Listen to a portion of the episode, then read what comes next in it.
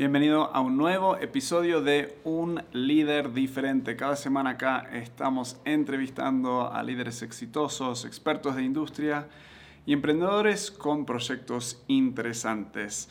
Todo lo que hacemos acá lo hacemos porque creemos que ningún líder ni empleado debería tener que levantarse y odiar ir al trabajo. Y una parte muy importante de esto es, es la importancia de educar a las personas. Por eso me encantó la entrevista que tuve hoy con Juan Camilo Mesa. Él es el rector de la Universidad Cuauhtémoc y el fundador de Nuevo Horizontes, un colegio ahí, aquí en Aguascalientes. Fascinante la entrevista, o sea, hablamos mucho antes de la entrevista y mucho después de la entrevista, pero tuvimos la suerte de captar mucha de esta conversación ah, aquí para el programa. Él es un realmente un experto en todo lo que es sistemas educativos. Ha viajado por todo el mundo estudiando y hablando acerca de esto y realmente nos dejó un montón de contenido súper interesante. Me estaba fascinando lo que estaba diciendo para papás que están criando a sus niños y la importancia de, de leer y un montón de otros tips y consejos. Él también tiene un podcast, está, tiene un blog, está escribiendo. Vamos a dejarte todos los links que él menciona aquí en la descripción del video y la descripción si lo estás escuchando en ah, podcast, en audio. Así que sin hacerte demorar más, vamos a mi entrevista con Camilo. Bueno, Camilo, gracias por estar acá. No, pues gracias a ustedes, de verdad, de corazón. Increíble, me encanta. Me siento honrado. Encontrar extranjeros viviendo en otros países porque hago mucha conexión con mi, mi historia. ¿Tú eres de...? Yo nací en Colombia. ¿En Medellín, no? En Medellín. ¿O te criaste en Medellín? En Medellín, pero ya me... La verdad me siento más mexicano que colombiano. Me imagino, porque hace cuántos... Si me ven los colombianos que no se enojen, pero llevo 22 años aquí y me siento como un 70% mexicano y un 30% Increíble. ¿A qué edad te fuiste de Colombia? 22 años más o menos. Arranquemos con tu historia, porque 22 años, ¿por qué saliste? ¿Por qué te fuiste? Mira, yo soy arquitecto. La verdad es que eh, salí de la universidad muy joven y tenía una oficina de arquitectura y todo el rollo y dije, me tengo que ir a especializar eh, decidí que fuera México porque era lo que estaba a mi alcance. ¿Habías venido? Sí, había venido de como alumno y, de la universidad, un congreso que fue, fíjate, un congreso que fue Aguascalientes, Mérida y Cancún. Y lo hicimos todo en coche, o sea, en camión, sí, sí, eran 35 horas. Es un montón. Estabas enamorado y no pasaba nada. Y entonces dije, bien Aguascalientes, que iban a abrir una maestría muy interesante que hizo la Universidad Autónoma de Aguascalientes, una sola generación, mm. porque fue muy buena, muy exitosa, pero muy cara para ellos. Era en algo que se llama experimentación espacial a escala 1-1. Una cosa loca. que solo hacen en tu país de origen, en Suiza, en, los países desarrollados, que es simular el espacio. El problema de los arquitectos es que cuando terminan la casa, la señora llega y dice, esta cocina está muy pequeña, esto está muy oscuro. No hay manera porque la gente no, tiene el lenguaje de entender las maquetas, a pesar de que sí lo ve, claro. pero no lo entiende. Entonces cuando tiene, termina la casa dice, a mí no me gustó esto, y pues no puedes tumbar, sale carísimo. Claro. Entonces la experimentación espacial a escala 1-1 es simular espacios en una gran bodega con materiales que puedes mover, tú llevas al cliente para medir las sensaciones y todo el espacio. ¿Y esto cuando fue? ¿Hace años? Pues sí, hace Antes de, realidad virtual y todo eso, que veo que tienen para la universidad, creo que puedes explorarlo ahí. Increíble. Y, genial, entonces estuve aquí y yo me enamoré de Aguascalientes, o sea, realmente me enamoré y me conecté con la educación.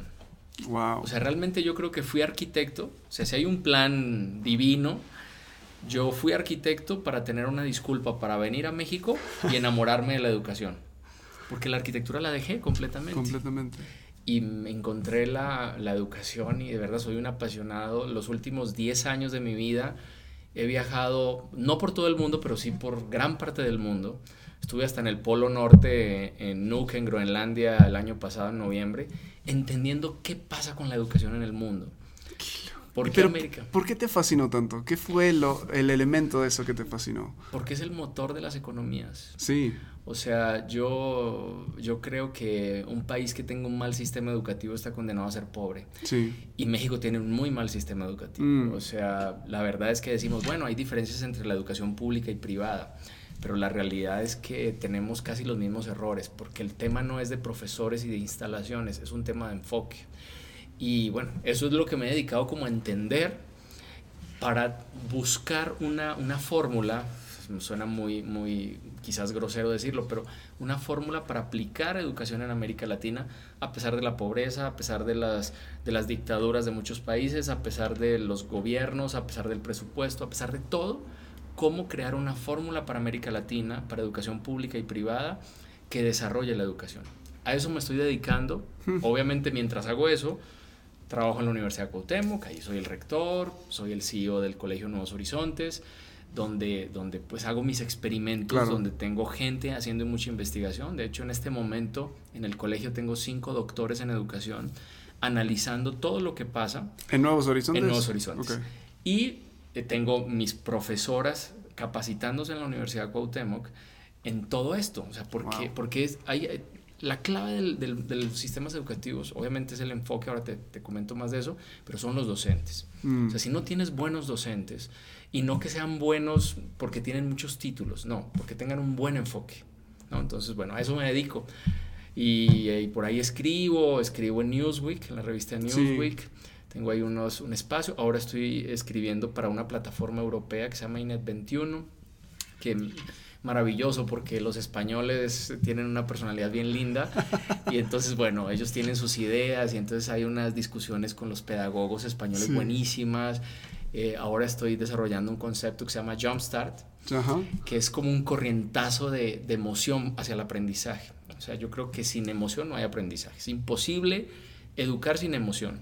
O sea, el, conocimiento tiene que generar emoción, tiene que poner la piel china, tienes que querer conocer las cosas.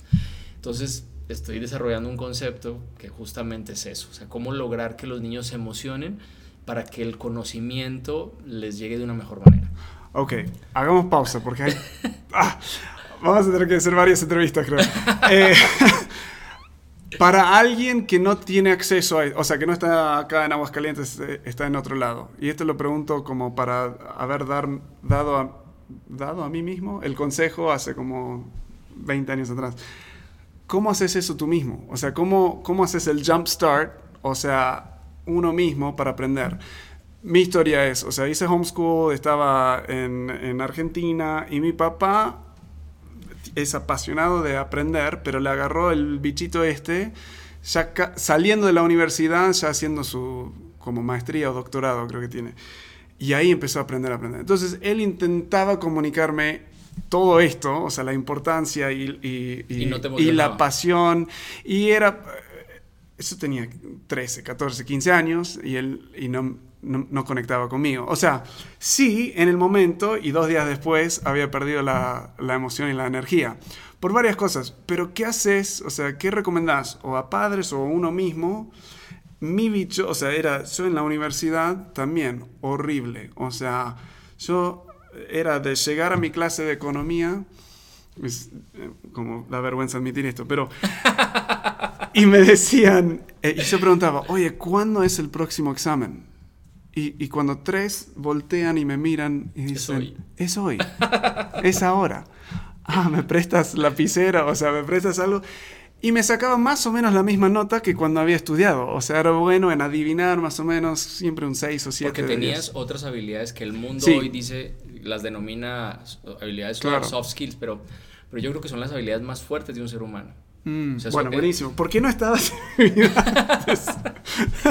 Yo, yo particularmente también fue un poquito un, señalado del sistema. Mm. Toda, toda mi etapa de educación hasta, la, hasta el colegio fui terriblemente mal estudiante, o sea, no encajaba. Entonces me, me reprobé sexto de primaria, o sea, realmente no encajaba en el sistema. Después llegué a la universidad y encontré que mi pasión era la arquitectura en ese momento y, y me emocioné hubo un jumpstart. Pero te voy a poner dos ejemplos de cómo hacerlo de manera práctica. Mi hijo Daniel tiene 13 años. Cuando tenía, estaba empezando. Eh, en la mañana, pues todas las casas son caóticas, ¿no? Córrele, eh, métete a bañar, por favor, ya vente a desayunar, peínate, ¿no? Entonces, siempre le estábamos diciendo, eres lento, córrele, Dani, eres muy lento, no seas lento, córrele. Un día me dijo, es que no me digas, papá, porque yo soy lento. Se la creyó. O sea, lo programé para... Hacer lento. Un día le dije, espérate. Le dije, ¿sabes qué, hijo? hay una cosa que se llama agenda. Lo llevé a mi oficina y le dije, tengo tres agendas. mi teléfono, la agenda que todavía escribo y mi asistente tiene una agenda. ¿En serio, papá? Sí, mira, a las 8 tengo esta cita, a las 8.15. Entonces y se emocionó, ¿no? Dijo, wow. ¿Viste? ¿Cómo, ¿Cómo te parece? Ah, no, pues padre. Llegamos a la casa, a la casa de ustedes, y en la noche le dije, vas a tener tu, tu agenda, ¿cómo ves? ¿Cuántos años tenías? ¿En serio? Siete, ocho. Ah, tan chiquito. Sí, estaba primero de primaria. Dice, ¿en serio, papá? Sí, vas a, a tener mi agenda, sí. Y le, le compramos un pizarrón. Increíble. Y entonces dijimos, Dani se levanta, no sé, 6.45, ¿no? A las 6.55 tiene que haber salido de la ducha. A las 6.56 se pone las pantuflas. A las o sea, todo pero así súper... Y él decía, ¿en serio, papá? Y le compramos un, un, eh, eh, reloj así muy grande. Sí y no durmió esa noche. O sea, era, era ya voy a despertar. Y entonces, y, ya sonó el despertador, se levantó y corrió. Y papá, mira, voy súper bien, mira. Estaba jugando, estaba emocionado frente al conocimiento. O sea, el que me estaba equivocando yo en el camino era, yo, claro. que lo estaba programando para ser lento. Desde ese día que Daniel usa esa agenda, nunca más hemos tenido problemas con él. Él mide su tiempo. Empezó a entender, que, o sea, el tema no es, no es un tema de, de, que llegara tarde o temprano, era un tema de que, de que lo aburría, levántate, corre, eres un lento, diario te están diciendo cosas malas. Ese es un ejemplo. El otro ejemplo que hacemos en el colegio. Todas las mañanas tú llegas a Nuevos Horizontes y siempre hay música. Hmm. Entonces, hoy es Star Wars. Pero una vez al mes sale la botarga de la música que está sonando. Entonces, una vez al mes, por ejemplo, sale Chewbacca. Hola, Daniel, ah. ¿cómo estás? y todo Imagínate el, choque de emoción de un niño que ha visto Star Wars y se ha emocionado y su héroe era eh, Han Solo y, y, lo ves en el colegio que te saluda y te tomas una foto con él. Eso es un jumpstart. O sea, es esa conexión. Y hay muchos ejemplos, te puedo dar mil de ejemplos. Pero es conectarlo, es encontrar la emoción. Todos los niños aprenden jugando. O sea, la gamificación no es, no es un cuento. O sea, realmente aprender jugando es, es, el mayor éxito para la, la, primera educación. La educación kinder, la, eh, la, primera primaria, pues de primero a tercero, es fundamental que los niños jueguen. Mira, yo te digo que he viajado por la conchinchina, pero pude ver en Finlandia que el éxito de ellos es que lograron hacer un sistema educativo de niños felices. Divertido, ¿no? Sí, yo había leído eso. Wow, o sea, aquí una mamá que en segundo de kinder, que tienen cuatro años, no sepa escribir su nombre, ya está frustrada. Sí. Es que mi hijo no lo escribe, yo creo que tiene un problema psicológico.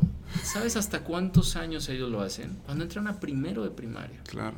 O sea, dicen, primero juega. Y ahí arrancan, o sea, es ahí arrancan a enseñarle. Antes es estimulación, es juego, es... Pero formal en primero y ahí empieza la lectoescritura. Pero hay una cosa que me pareció maravillosa en Finlandia. Llegas, los niños entran al salón, todos los salones están alfombrados. Lo primero que hacen es que se quitan los, los zapatos o las botas y las ponen en un portazapatos. Y uno dirá, ay, pero. Si acá en, ah, Latinoamérica que estén descalzo es un caos. Y huele feo. No, el niño tiene que estar cómodo. Porque el niño está en un proceso donde se tiene que enamorar de la construcción del conocimiento. Claro. Hay, hay un estudio, de hecho, creo, no, no sé, creo que lo hizo Harvard, donde demuestran cómo se pierde la emoción por la educación y pasa. o sea, en primero de kinder ¿Quién me limpia el tablero? Todos los niños, yo. Claro. A mitad de primaria, ¿quién? La mitad. En secundaria, ¿quién me limpia el tablero? Pues para eso le pago, profe. Límpielo usted. Hay una pérdida de emoción terrible. O sea, él casi que dice, bueno, ya me gradué, papá, ahí está el título, ya no, no vuelvo ya.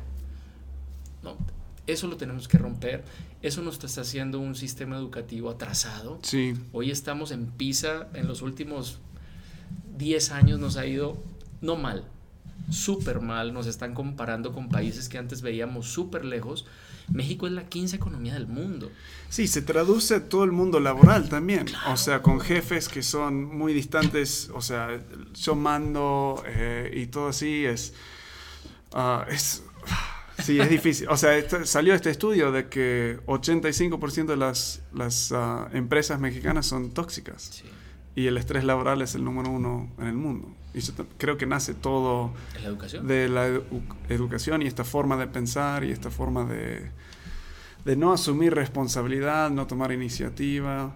Entonces, ¿qué le dices a alguien que se está formando en esto? ¿Cómo vuelves a tomar un niño, un, o sea, yo no empecé a leer, creo que terminé la universidad y no había leído ni un libro, a menos que era obligatorio. Me caso con una chica que me puso, me, e, ella me enseñó la agenda. Yo era en mi quinto año de la universidad y ella me dice, me presenta la agenda básicamente. Y yo, ¿y eso qué es? O sea, y ella me explicó cómo hacerlo todo. Horrible. Yo 20 años, 20 años, 21 años y no sabía nada de esto. Y me enseñé cómo hacerlo y me empezó a gustar. El último año de la universidad, al final, me saqué buenas notas, me gustó. Me caso con ella, claro. Y... Uh, y al año empiezo a leer y empiezo a leer y wow. Y te enamoraste. y me enamoré porque empecé a leer cosas que me interesaban, que me fascinaban y de ahí lo que me interesaba expandía. O sea, al principio era como un, un tema y luego iba expandiendo, expandiendo. Y ahora leo escucho o es casi demasiado porque meto demasiado y no me da para procesarlo todo. Pero ¿cómo tomas de nuevo responsabilidad por tu propio aprendizaje cuando el sistema está en tu contra? ¿Qué, qué le recomiendas a alguien? Primero quiero hablar sobre la lectura. Ok. Mira, si me lo permites. Totalmente. Un mexicano se lee en promedio 1.2 libros al año, ¿no? O sea, España es uno de los países desarrollados que menos lee y está como en 12 o 13 libros al año. Un niño de Finlandia se lee un libro por semana. No. ¿Cuál es el error? ¿En qué estamos equivocados? Estamos equivocados en que a ti en primero, segundo de primaria te dicen, mire señor, usted se tiene que leer estos libros. Segundo de primaria, cuando tú estás construyendo el mundo, quieres jugar, te dicen, te vas a leer la Iliada, la Odisea, el Cid Campeador y el Quijote versión larga. O sea, es ladrillo. Claro, es enorme, es horrible. Empiezas a leer la Iliada y dices, ¿qué onda con esto? O sea, no le entiendo. Claro. No entiendo qué, qué está pasando en este libro, ¿no? Entonces, ¿Cómo despertar el amor? Primero los papás. O sea, la, magia para construcción y, los que nos vean que son papás y quieren desarrollar esa habilidad, desde que nacen, siéntese cinco minutos al día a leerle a su hijo. Cinco minutos. Así usted no haya leído. Simplemente descargue una aplicación que se llama Cuentos Cortos para Niños. ahí hablas de autoestima, de lo que tú quieras tratar. Léele cinco minutos. Todas las noches. Cinco minutos. Hay una magia que no sé cómo se llama yo hice eso con mi hijo y el año pasado se leyó 23 libros y uno en inglés. O sea, Qué bestia. pero no 13 años. Ahora, claro, ¿qué hicimos nosotros? Vamos a la librería, escoge el que quieras, hijo. O sea, no la Iliada. Claro. O sea, es un niño. El que puede tener dibujitos, el que tú quieras, hijo. Puede tener todos los dibujitos que quieras. Porque lo que estamos generando es amor. ¿Qué hacemos en el colegio? Eso, escoge el libro que quieras. Sí. Pero aparte hicimos en el kinder eh, la directora hizo una, una pequeña, un pueblo indígena. Entonces son, unos, son una especie de carpas que son espacios de lectura. Entonces, cuando se ponen esas carpas, los niños dicen, vamos a leer. leer. claro. Y entonces se meten en su espacio, porque aparte los niños, lo que les cubre, les protege. Ellos, para ellos eso es, es un búnker, es, es, una cueva. Bueno, son, es una, como una pequeña aldea indígena donde los niños se sientan a leer. Entonces, ellos ven que ponen las carpas y es un espacio de lectura. El niño aprende jugando, los adultos aprendemos jugando. Tú que estás en, todo el tema del liderazgo, yo te aseguro que cuando sacas a las personas de la oficina y vamos a hacer esta actividad. Al principio, ay, me tengo claro. y después todo el mundo se ríe, todo el mundo es feliz, porque el juego es, nos lleva muy rápidamente al aprendizaje significativo. Es un aprendizaje que lo recuerda siempre. Claro. Entonces es conectar eso. A los niños, a los niños hay que motivarlos con experiencias que puedan repetir el resto de su vida. Ok, una pausa para, para meter otra complejidad acá que veo. y, y um, nosotros hacemos mucho de eso, de leer. Yo leí, eh, mis padres me leyeron de chiquito los Chronicles of Narnia, de Narnia, eh, El Señor del Anillo, me encantaban todos. todos esos. Con nuestros hijos les encanta. Lo que yo noto que muchos padres están haciendo ahora es el celular. El celular ¿Qué has visto que son las consecuencias negativas de la tecnología a nivel de desarrollo de niños y adultos? La tecnología es, no, nos podemos, no, podemos escondernos de ella. Claro, esta es una buena... Yo no estoy de acuerdo con que los profesores en una cajita pongan los celulares y al terminar la clase se los doy. Eso me parece un error garrafal. Pero los niños están sobreestimulados. Mm. Un niño en sus primeros cinco años de vida necesita tocar. O sea, él aprende a través de los sentidos. Necesita tocar, ver, oler. Claro. Entonces, cuando tú lo conectas a aparatos tecnológicos que los están impactando de esa manera, pierden la posibilidad de entender el mundo de otra manera. Claro. Y creen que esa realidad virtual o, o, paralela es la verdadera realidad. Y eso es terrible. Nosotros trabajamos en el colegio con algo que según la Universidad de Harvard es la mejor manera de educar a los niños en la temprana edad, que se llama Reggio Emilia. Es una filosofía italiana. Entonces, no suena gringo ni es latino. Espectacular. Es espectacular. Mira, por ejemplo, a ti y a mí estoy seguro que nos enseñaron a dibujar la misma casa y la misma flor. Nos dijeron que era un tallo, un circulito y los pétalos. Esa es la flor. Eso es falso. Las flores no son así. Reyo Emilia te dice... No me cambies el mundo. Reyo Emilia te lleva y te muestra 100 diferentes flores mm. en fotos, ¿no? o en videos, eh, gardenias, eh, lo que sea. Después le dice al niño, dibújame tu flor. La tuya. Entonces, esto es esta combinación. Capaz usas tecnología para mostrar algo y luego lo traduces a, algo concreto. Claro. Un profesor, y esto se lo digo a todos los que nos vean que son profesores o, o papás, que somos también profesores, papás, mamás. Un profesor que solo pregunta datos a un estudiante se pierde la gloriosa posibilidad de entender y de conocer lo verdaderamente hermoso que está en el cerebro de los niños. Increíble. Sí, es, es otro rollo. Volviendo a lo de lectura, entonces, para padres, súper buen tip. Cinco minutos. Cinco minutos, ayudarlos. Mis hijos, la mayor va a ser nerd porque cuando le encanta, y es, tiene seis años y en vez de eh, las princesas y todo eso es dame el libro de bichos y se pone a leer o, o, ver y leer lo de los, los bichos y todo. Está aprendiendo a leer en inglés, en español, la mezcla de a poco y le encanta sea más grandes, o sea, tenés 13, 15, 16, 17, o emprendedores que están quieren emprender, no han arrancado, lo, que... Conéctalos con lo que les gustas, con lo que ellos sueñan. Entonces, uno, mismo, ponerle uno mismo, o sea, no un papá, uno mismo, o sea, quiero empezar a leer, eh, ¿qué hago? Mira, por ejemplo, yo me enamoré de la educación, ¿no? Y ahora solo casi leo. Tengo un problema como compulsivo y, yo veo todo, o sea, yo me leo nueve libros al tiempo y veo cuatro o cinco series de Netflix al tiempo. O sea, yo no puedo terminar uno. O sea, yo necesito leer de aquí, anotar, cierro y anoto. 15 minutos uno, 20. Yo soy igual, o sea. Bueno, alguien dirá, yo soy TOC, obsesivo compulsivo. Alguien dirá que eso es malo, alguien dirá que es bueno. A mí me funciona maravilloso. Tienes que encontrar qué es lo que te gusta. O sea, no, o sea, si a alguien le encantó el libro de de, de Oppenheimer, de Sálvese quien pueda, y yo lo empiezo a leer y no me gusta, lo cierro. O sea, ya. Yo hasta lo cuento como leído a veces. Es como para sentirme que es leí, leí un poco, voy al final, bueno, ese solo leí. Si no me gusta, o sea. Señalo Oppenheimer porque a mí Oppenheimer me abrió una. O sea, Oppenheimer me abrió la puerta de lo que hoy hago. Mm. Con un libro que se llamaba Basta de Historias, donde analiza toda la educación de América Latina y la del mundo entero y dice dónde estamos equivocándonos. Increíble.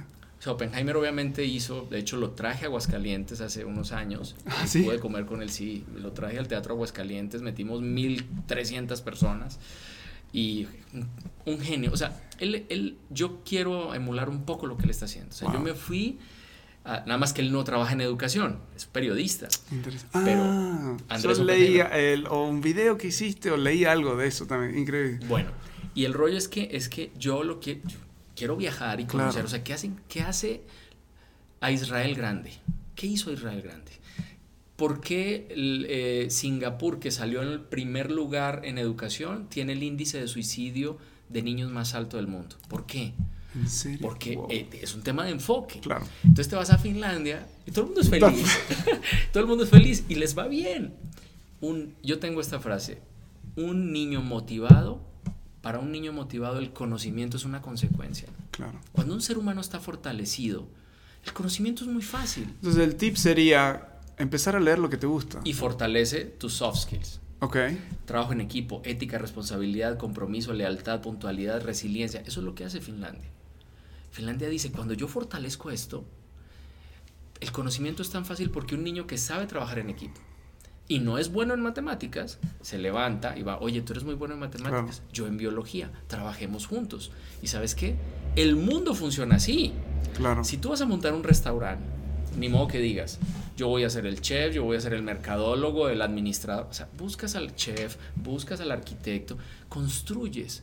Pero el sistema educativo está enseñado y está enfocado solo a evaluar datos. Claro. Hay un video muy famoso, no sé si lo viste, que me entrevistan, sacan un minuto, lo suben a redes, lo agarra Jürgen Klarik y lo sube a sus redes, lleva 100 millones de reproducciones. Y en el video yo decía, conté una historia. Les dije, miren, un día me peleé con una maestra. Le dije, a mí me vale tres cacahuates en la fecha de nacimiento de Benito Juárez. La maestra me abrió los ojos y me dijo, está insultando al país que lo acogió. Es el benemérito de las... Le dije, miren, a mí no me importa que haya nacido el 21 de marzo en Oaxaca. Eso fue una casualidad.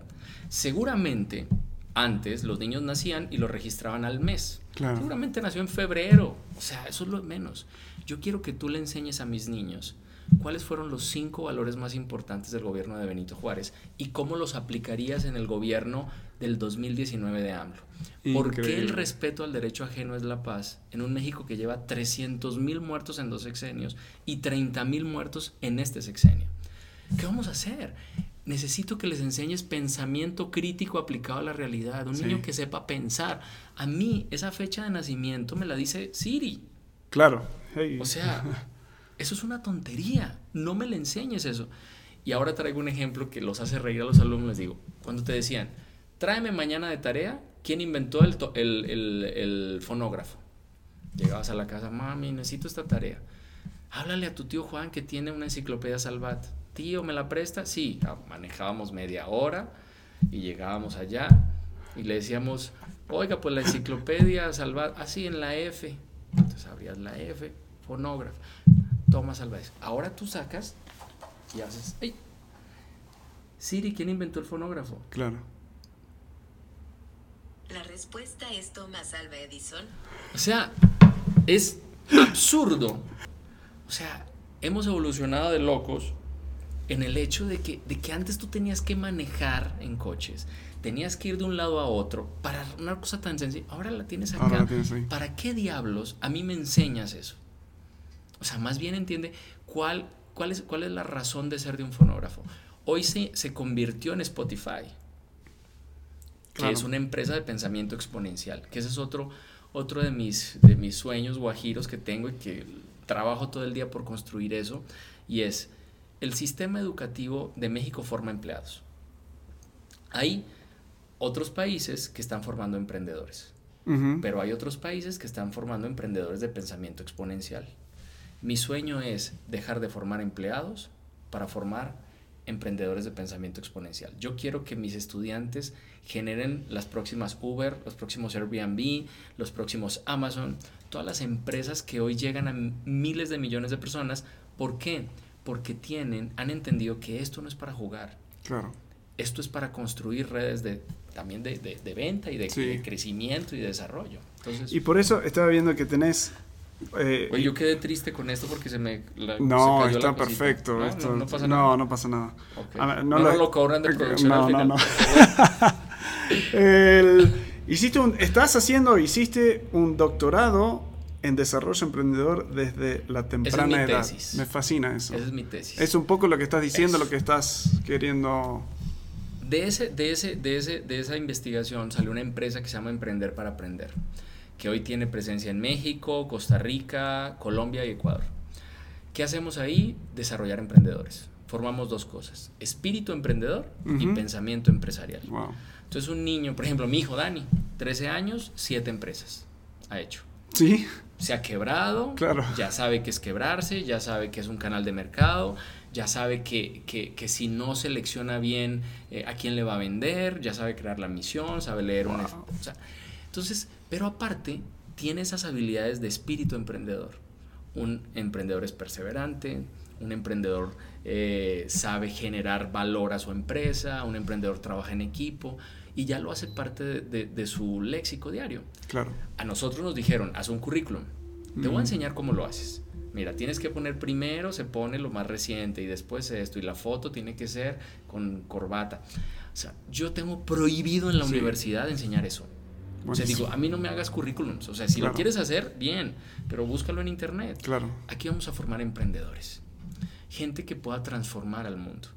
sí, y un emprendedor, eh, o sea, puede arrancar una empresa o puede ser un emprendedor adentro de... Intraemprendedor. intraemprendedor, o sea, Google tiene un montón de esos y sacan, porque permiten el 20% del tiempo es a disposición de, a discreción, digo, de, de su gente, digamos. ¿Qué es lo que tú haces? Claro. O sea, hacerlos tan comprometidos y felices dentro de la empresa que generan desarrollo y valor para tu empresa. Eso es un emprendedor. Sí. para mí es una pena que tenemos tantas personas trabajando que no quieren trabajar, que están... Siempre le explico, mira, ¿qué quieres? ¿Pagar a tus empleados para que te den lo mínimo? ¿O preferís cambiar un poco tu estilo de liderazgo, desafiarte, ponerte un poco incómodo porque es diferente, con el resultado de tener empleados que te están dando el máximo, o sea, que quieren darte el máximo, que quieren venir al trabajo, que quieren, que hasta le estás diciendo, oye, enfócate un poco más en tu familia, o sea, anda a casa más temprano. Eso transforma el país, transforma el mundo, o sea, es impresionante. Pero como no es, es importante, pero como no es urgente, o sea, los líderes tienden a amenazar o poner bonuses, cosas que a largo plazo el bonus no te funciona. Suena lindo, pero no te funciona porque quitas el bonus y ahora de donde venían motivados lo subiste acá y ahora bajan hasta acá abajo. Eh, entonces tenemos que cambiar la forma de pensar, de liderar, de todo. Y en México tenemos ese problema, o sea, hay muchas, gran porcentaje de las empresas que trabajan en base al miedo. Sí. Al, al cuando llega el director o el dueño o lo que sea, todo el mundo trabaja y cuando se va dicen, y hay una, una, una, como una tentación muy grande de esos dueños a ser agresivos, porque siempre sienten que los están robando, los están, y eso es terrible. Sí. O sea, o sea yo, yo, he tratado en, en, mis empresas, pues es que esto es lo que tenemos que lograr. ¿Cómo te ayudo para que lo logres? Claro. Dime cómo, cómo, cómo te puedo facilitar para que logres este objetivo. No, pues necesito esto, esto. Ah, perfecto. Lógralo. Si no lo logras, también te voy a tener que decir adiós. Claro. Si entiendes eso. No, pues sí lo entiendo. Ah, perfecto. Sí. Es, tengo un amigo en Guatemala que trabaja para la empresa Ufinet y la empresa en sí no es, es él, que es, es wow, increíble. Y él, su gente los tiene tan empoderados, inspirados y, los cuida, hacen todo, tienen su firma digital compran vuelos, o, sea, todo, todo, todo, y él, pero él dice, o sea, resultado, necesito resultado, o sea, y es como, ¿para qué me estás preguntando? Compra un avión, un vuelo y andate a resolver el problema. Ni me preguntes, ya tenés, ¿querés vacaciones? Tómate vacaciones, o sea, ya pero tenés... conectado 24 horas. Conecta sí, en un sentido sí, pero, pero es... genial. Genial, o tomate vacaciones, no conectado, pero delega, asegúrate que todo tu trabajo está, está hecho. Entonces es fascinante. otra manera o sea, de ver las cosas. Yo digo, mi deseo para emprendedores, cuando estamos trabajando específicamente con dueños de negocios pequeños, o sea, un emprendimiento, generalmente alguien quiere emprender, es un sueño y pronto ese sueño se convierte en su peor pesadilla porque ahora no tienen vacaciones, tienen que trabajar, dejan de trabajar, pierden dinero. Entonces nosotros decimos, mira, yo lo que quiero es que va a ser un proceso, pero el objetivo es que cuando terminemos este proceso te puedas ir de vacaciones un mes, si querés. Y no pasa nada. No pasa nada. Tu negocio crece. Es más, te dicen, ¿para qué vuelves? O sea, ¿para qué te metes? O sea, y hasta choca el ego a veces. Creo que no delegamos, no empoderamos porque queremos el control, queremos, porque si delegamos o enseñamos, capaz se van y se vuelven nuestra competencia. Hay un montón de factores, pero que nos están limitando. Sí. La realidad es que el liderazgo en México es, y es un liderazgo que nos han enseñado, es un liderazgo muy de miedo, de yo soy el patrón, ¿no? Todavía se usa mucho el patrón. O sea, en muchas empresas yo escucho eso, ya, ya llegó el patrón, cuidado. claro. y, bueno, eso hay que romperlo. Y eso se rompe a través de la educación. O sea, yo, yo creo que el 99.9% de los males de México es eso, que tenemos un mal sistema educativo. Alguien dirá, pero es que somos muy corruptos, sí, pero el problema es que la educación nos ha formado corruptos. O sea, imagínense que a mí, a nosotros nos educaron con frases como el que no tranza no avanza. Pues imagínate qué cosa más destructiva para un país. O sea, claro. eso es como darte un balazo en la cabeza. Entonces, yo doy N cantidad de conferencias y lo primero que les digo a los, a los jóvenes, les digo, ustedes son la última generación que van a poder hacer algo, sobre todo los centennials. construyan el país que sueñan. Sí. O sea, rompan, sean capaces de que si van en carretera y los para un federal y su papá les va a dar dinero al federal, tómele la mano y dígale, no, papá, ya no me dejes ese México. Claro. Ayúdame a construir el que yo quiero. Y el que yo quiero Sí. es, ibas a exceso de velocidad, pagas la multa. Págalo. Así. Sí. O sea, te- tenemos que empoderar a los niños y a los jóvenes para que puedan construir el mundo que quieren. Te voy a, poner un ejemplo, una cosa hermosa, que a mí me parece que, wow, se me pone la piel china. Yo, o mi sueño grande en el colegio es formar niños que entiendan el mundo para que lo puedan cambiar, ¿no? Transformadores del mundo. Llega lo del huachicol. Ah, sí. Y entonces, cuarto de primaria. O sea, que son niños, son niños, muy niños todavía, 10 años, ¿no? Los sentamos y les decimos, niños, ¿saben qué es el huachicoleo? No, pues sí, que se roban el... Bueno, vayan a su centro de conocimiento. Cada salón tiene una pantalla touch, donde es el centro Ajá. del conocimiento. Pues no, que se roban la gasolina. Muy bien. Vámonos al Makers Lab, que es un espacio donde tiene impresoras 3D, donde pueden rayar en las mesas y vamos a resolver la bronca del huachicoleo. Vamos a pensar cómo lo resolvemos. Cuarto de primaria, niños hablando de apps, de sensores. Un niño me dice, vamos a tener un sensor que apenas sepamos en qué lugar, en ese momento que sepamos dónde está, va a despegar eh, cuatro drones. ¿Y por qué cuatro? Espérese, profe. Está bien.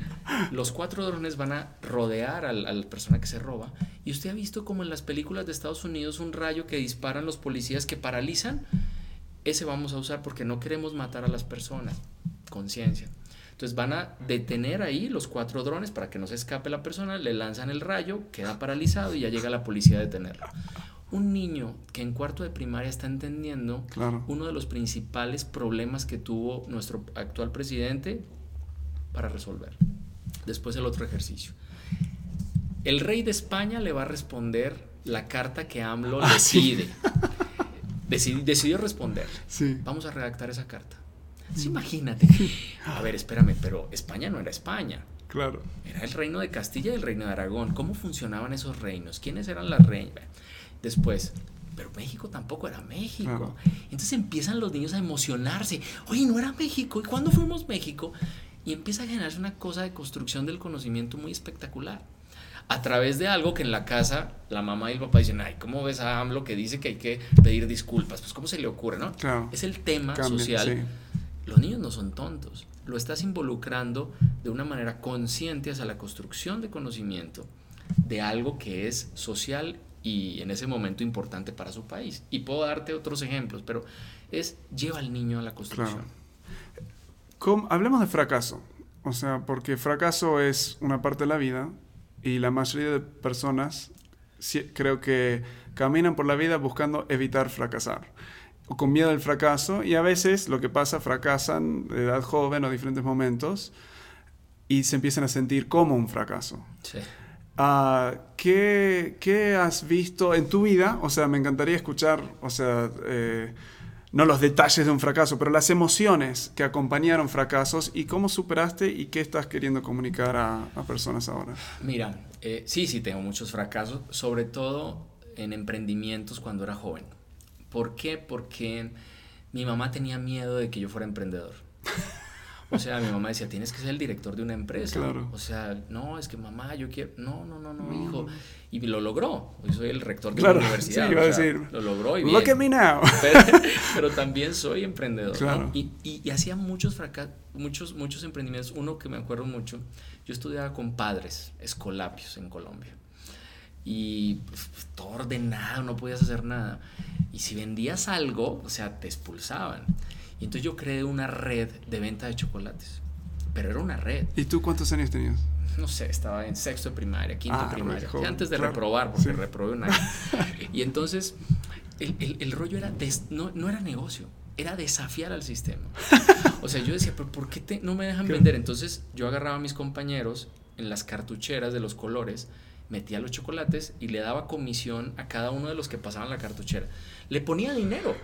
Fracasé. Contrabanda. Pero con- logré decirle, imagínate, o sea, una red de chocolates. De hecho, tengo una conferencia que es Increíble. sobre eso que se llama Mil intentos con happy ending. Está buenísimo. Porque así eran mis emprendimientos. O sea, yo quería, y el sistema me decía no. Después me puse a vender arepas, que seguro las has visto, las arepas Sí, colombianas. sí. Entonces Entonces un señor me las traía y yo iba casa por casa, señora, le vendo arepas, sí, claro, tal. Y entonces muy chistoso porque una señora de las típicas señoras que no hacen nada viendo por la ventana, vio quién me vendía las arepas y fue y le dijo al señor de las arepas, yo te las compro más a mejor precio. Y me tumbó el negocio. O sea, pero imagínate el aprendizaje. O sea, era mi capital, yo ahorraba mi comida para comprar las arepas. Y entonces la señora me tumba el negocio. Y empecé a fracasar. Algo en este momento de mi vida que me hace fracasar, o sea, que me hace sentir un poco de fracaso y me, me duele mucho es, yo amo este país, yo creo que más que muchísimos mexicanos, de verdad, o sea, y lo digo con todo el corazón, amo Aguascalientes como el mejor de los hidrocálidos, pero cuando alguien me desacredita diciendo, tú no eres mexicano, ¿por qué lo dices? Eso es para mí el golpe, es como si me dieras un golpe en la cabeza. Nunca he querido ser político, ni lo seré, toco madera, no me gusta la política. Pero cuando te dicen, es que tú eres, eh, eres colombiano, no, no, soy mexicano. O sea, neta, soy mexicano. O sea, yo voy a Colombia y me siento como, como un turista. Ah, sí. O sea, llego y la comida me sabe simple, digo, esto no le ponen salsita. claro. ¿no? Eh, pero eso yo creo que es, es algo que hoy me hace sentir fracasado. O sea, decir, no nací aquí, pero amo este país y quizás eso me va a cerrar puertas y quizás me va a sentir, a hacer sentir señalamientos de gente. Pero fracasar es necesario. Sí. O sea, yo creo que alguien que, que es exitoso siempre tiene un fracaso atrás. Google necesitó presentar 350 veces para que dijeran esto es lo que vamos a hacer. O sea, no hay que tenerle... Y ojo, en el sistema educativo no enseñamos a fracasar. Claro. Porque en el sistema educativo el que fracasa y tiene un 6 es un loser. Mala nota. Y te vas fuera. Sí, te vas fuera. Hombre, fracasar es lo mejor. Es, es, me limpio, lloro y digo, por aquí no era. Porque aparte los hombres sí lloramos, o sea, papás díganle por favor a sus hijos que lloren, sí. sean hombres o, ni, o mujeres, se vale llorar. Es una terapia maravillosa. Yo quisiera llorar media hora al día, relajaba y sacaba todo. Pero mi mamá no, mi mamá decía, los hombres no lloran. No, algo que hacemos en el colegio que es hermoso, le denominamos alfabetización emocional. Antes de las clases, 15 minutos, hacemos un círculo y hacemos dos preguntas a todos los niños. ¿Cómo te sientes? Al principio nadie decía nada. Después, estoy triste. Y la segunda pregunta es, ¿por qué? Mis papás están divorciando. Se pelearon anoche. Entonces, ¿qué haces? El niño entiende que su salón es una micro sociedad que lo protege y esa microsociedad, los niños se levantan y te, ¿estás triste? Yo soy tu amigo, te quiero. Se genera un lazo, aparte te genera emoción también hacia el aprendizaje, porque te sientes seguro. Entonces mi salón es mi lugar seguro. Y ese salón me va a ayudar a que yo, a que a pesar de que mis papás estén peleando, yo puedo salir adelante. Y sumado a eso, algo súper poderoso que aprendí por mi esposa de nuevo. Debería estar ella acá. eh, esa... Bueno, hacen equipo. Sí, hacemos equipo. Cuando identificas las emociones, te dejan de controlar.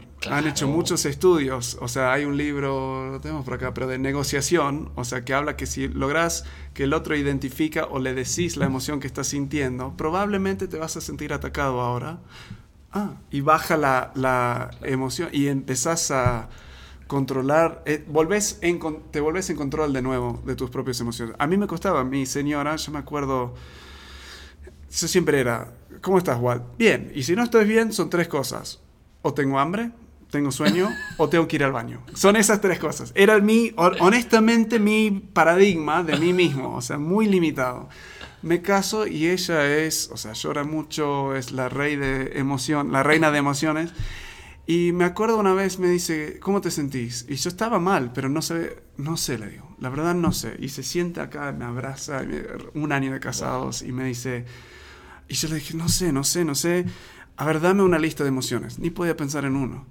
Y dice, a ver, ¿te sentís enojado, triste, como un fracasado? ¿Te sentís solo? Y ella listaba varios y yo dije, wow ¿puedo ser como dos o tres a la misma vez? dice, claro, eso es la gran ventaja de emociones. Me cambió la vida de a poco, o sea, yo paso tiempo, no todas las mañanas, pero muchas mañanas, ¿qué estoy sintiendo? O sea, ¿qué, qué es lo que estoy? ¿Cómo me siento? Me siento muchas veces atrasado porque genero tantas ideas y no las puedo cumplir todas. Es un área fuerte. Y te frustra. Muy frustrado, como un fracaso a veces y proceso eso, intento procesarlo con Dios y conmigo mismo y como escribo. salgo de casa con, con otra mentalidad, completamente. inteligencia emocional. Sí. Y en las escuelas nos enseña eso. Nos enseña. Madre mía, o sea, ¿cómo, ¿cómo, diablos vas a dejar una parte que es fundamental para la estructura de un ser humano fuera del sistema educativo? O sea, y, y lo más cercano que teníamos era, hey, los niños no lloran. Ay, pero es que me rompí el brazo. Los niños no lloran. Sí. Oye, no, no, puede ser. No, no porque hay momentos que tienes que llorar y si no puedes, te, te, tranca la vida y te genera un montón de otros problemas después. Ahora me estoy viendo una serie de Netflix de La Reina, ah, la nueva temporada. ¿Salió? Sí. Ah, y, y, y, le, y, le, dicen, y le dice, y dice ella, es que no sé llorar. En un momento, una escena muy linda, dice, no sé llorar. O sea, en los peores momentos de mi vida no sé llorar, porque aparte hay un, hay un accidente muy fuerte, mueren unos niños y ella está ahí y ella le dicen, ve a... Dice, pues que no sé llorar. O sea, me puse un, un, un, pañuelo simplemente para que las cámaras tomaran la foto. Claro. Pero no sé llorar. Qué cosa tan dolorosa.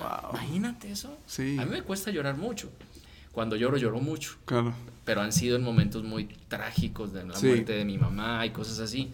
Pero fue porque no me lo enseñaron. Yo creo que la resiliencia, el pensamiento crítico, eh, la inteligencia emocional, son, son cosas que, los, que en el sistema educativo las estamos debiendo. Mm. Ahora, fíjate esto, antes de, porque ya, yo sé que ya vas a acabar, pero es que me, quiero que... No quiero acabar, ¿eh? el siglo XXI. Sí. En el siglo XXI ya se nos va a acabar el petróleo. O sea, el mundo no quiere usar petróleo, o sea, realmente no sé de qué vamos a vivir porque es nuestro principal ingreso. El mundo ha dicho que el siglo XXI es el, nuevo petróleo del siglo XXI se llama conocimiento, hmm. ¿no? Los países que generan conocimiento son ricos.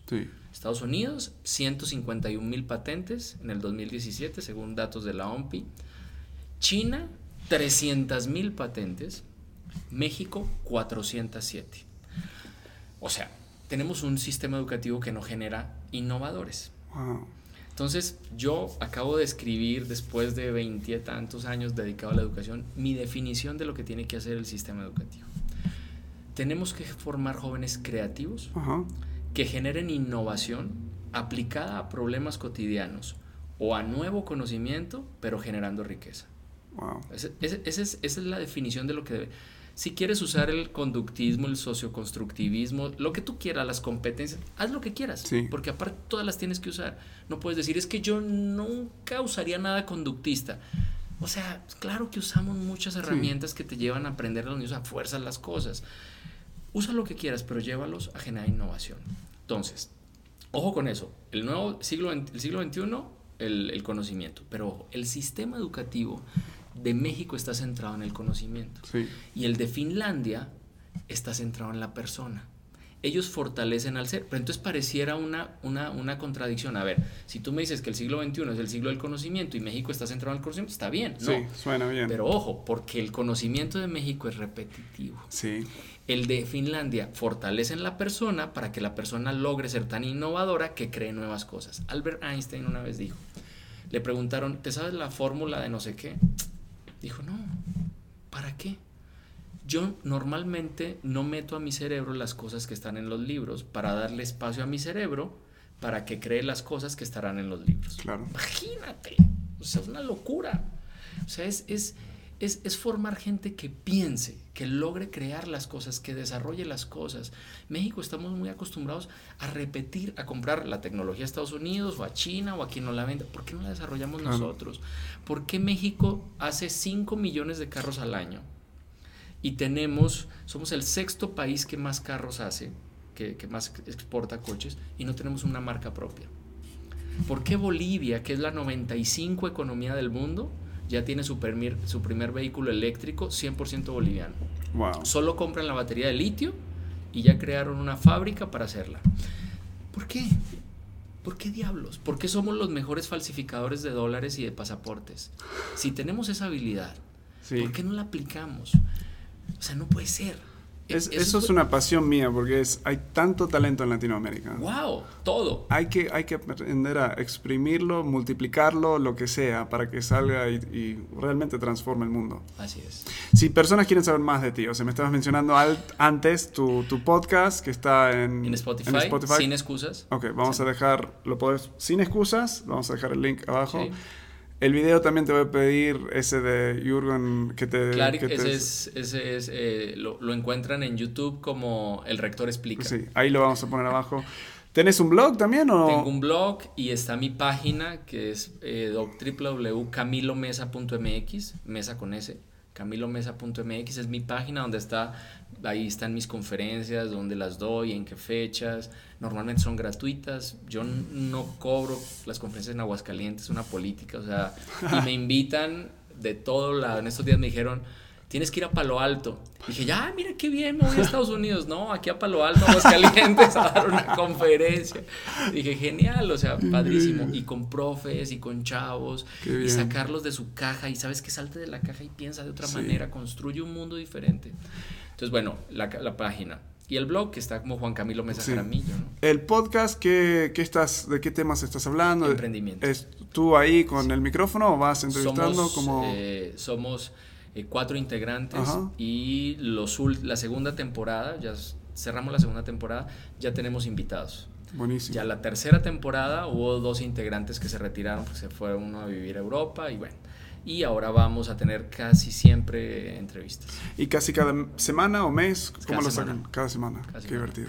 Y no, bueno, hablamos de no te pongas barreras, o sea, a pesar de AMLO, a pesar de lo que tú quieras, construye el mundo que tú quieres, o sea, no, no, no fijes tus metas en base a un presidente. Ahora, porque ahora el último podcast fue Salgámonos de la nube gris, que todo el mundo te dice es que a México se va a volver como Venezuela, esto ya está echado a perder. No, salte de ahí. Un presidente está y se Y va se a ir. va. O sea, ¿tú Por qué vas a suerte, hacer? Trump se va a ir, ok. Sí. Somos 122 millones de motorcitos que cada día estamos pum, pum, pum, pum, pum. O sea, no, no te metas a la nube gris de que todo está echado a perder porque es falso. Increíble. O sea, entonces, bueno, de eso es el podcast. Es, y enseñamos qué es pensamiento exponencial, cómo puedes crear una empresa, dónde puedes financiarla, qué es un plan de negocios, qué es un canvas, cómo se puede aplicar. Mil herramientas. Bueno, se me hace que todos que estén viendo o escuchando esto deberían ya al terminar esto, pum, ir ahí Ojalá. y suscribirse. Ojalá. Increíble. Bueno, muchas gracias por estar. No, yo estoy feliz. Me quedan 10.000 preguntas. Otro día Sí. te vamos a tener que traer de nuevo. Sí, genial. Bueno, ya dañé el micrófono, me pasan la cuenta, por favor. pero, pero feliz, feliz. Hablar de educación y de construir un México diferente me encanta. Muchas gracias, Camila. Gracias. Bueno, espero que te haya gustado esa entrevista. Si te están gustando estas entrevistas, me encantaría que te suscribes al canal de YouTube que tenemos, si lo estás viendo en video, si llegas a estar escuchando esto en una plataforma de podcast, si te suscribes te van a llegar alertas cada vez que sacamos una nueva entrevista cada semana. Tenemos varios recursos para emprendedores y líderes en nuestro sitio web unliderdiferente.com, así que te recomiendo cuando estés enfrente de una compu, ir a unliderdiferente.com. Tenemos ebooks, tenemos evaluaciones gratuitas, tenemos tips de liderazgo que te ayudan cada semana a estar profundizando y avanzando tu liderazgo y tu carrera. Y si quieres venir a un taller o quieres que te ayudemos en tu empresa a, a realmente desarrollar un equipo de liderazgo y un entorno laboral saludable eh, cada vez mejor, bueno, unliderdiferente.com y ahí te puedes poner en contacto con nosotros. Como siempre, gracias por estar y nos vemos en la próxima.